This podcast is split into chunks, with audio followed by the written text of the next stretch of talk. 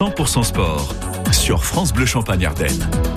Ah oui, parce qu'avant, il y a 100% sport, évidemment. Et ce matin, on fait comme chaque lundi un tour d'horizon des résultats du week-end. Et on commence bien sûr par la défaite du Stade de Reims à Delaune face à Lille, Alexandre Dabran. Une défaite cruelle pour les Rémois sur le score de 1 à 0 dans cette rencontre de la 24e journée de Ligue 1, alors que les deux équipes se neutralisaient et se dirigeaient vers un score nul de 0 à 0. C'est une énorme erreur de Younis Abdelhamid qui a tout changé. Le capitaine Rémois a mal assuré une passe à son gardien et l'attaquant lillois Jonathan David a subtilisé le ballon pour aller marquer dans un duel avec le gardien Rémois. Un véritable cauchemar pour Younis Abdelhamid qui ne s'est pas défaussé à l'issue de la rencontre. C'est pas facile mais c'est le foot, c'est comme ça. Dommage, l'équipe mérite mieux. Maintenant, là, c'est tombé sur moi aujourd'hui.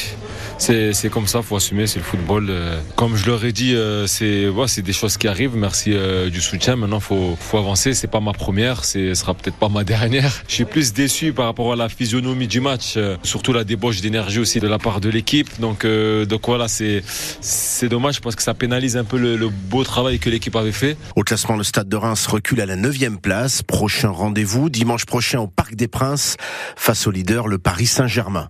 De son côté, l'équipe féminine du Stade de Reims s'est inclinée 1 à 0 à Fleury samedi lors de la 16e journée de Division 1.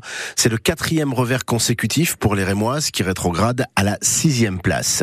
Toujours en football, National 3, Reims-Sainte-Anne a battu Prix des Mézières 1 à 0 en match en retard. Malgré leur défaite samedi face à Saint-Quentin 3-7 à 1, les volleyeurs rémois ont devant eux une véritable finale pour une qualification en play-off de Ligue B.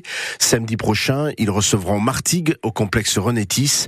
Et en cas de succès, ils seront assurés de disputer les playoffs. En attendant le week-end prochain, l'entraîneur rémois José Amé restait sur la déception de la défaite face à Saint-Quentin. C'est tous les matchs qu'on fait, hein. on gagne des sets. Après, j'ai eu sa canne, euh, voilà, tous les déplacements, on fait des bons matchs, mais voilà, ça manque euh, un peu de constance. Voilà, après, ils sont battus, tu peux pas le nier. Face à une équipe qui a, plus de solutions, plus d'expérience, ça fait la différence, un peu, voilà. En basket Pro B, 22e journée, le Champagne Basket s'est incliné à Poitiers vendredi soir, 76 à 72.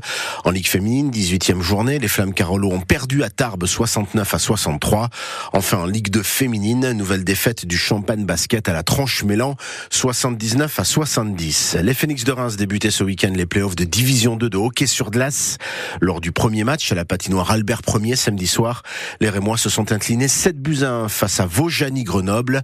La revanche et la belle éventuelle se disputeront le week-end prochain en Isère.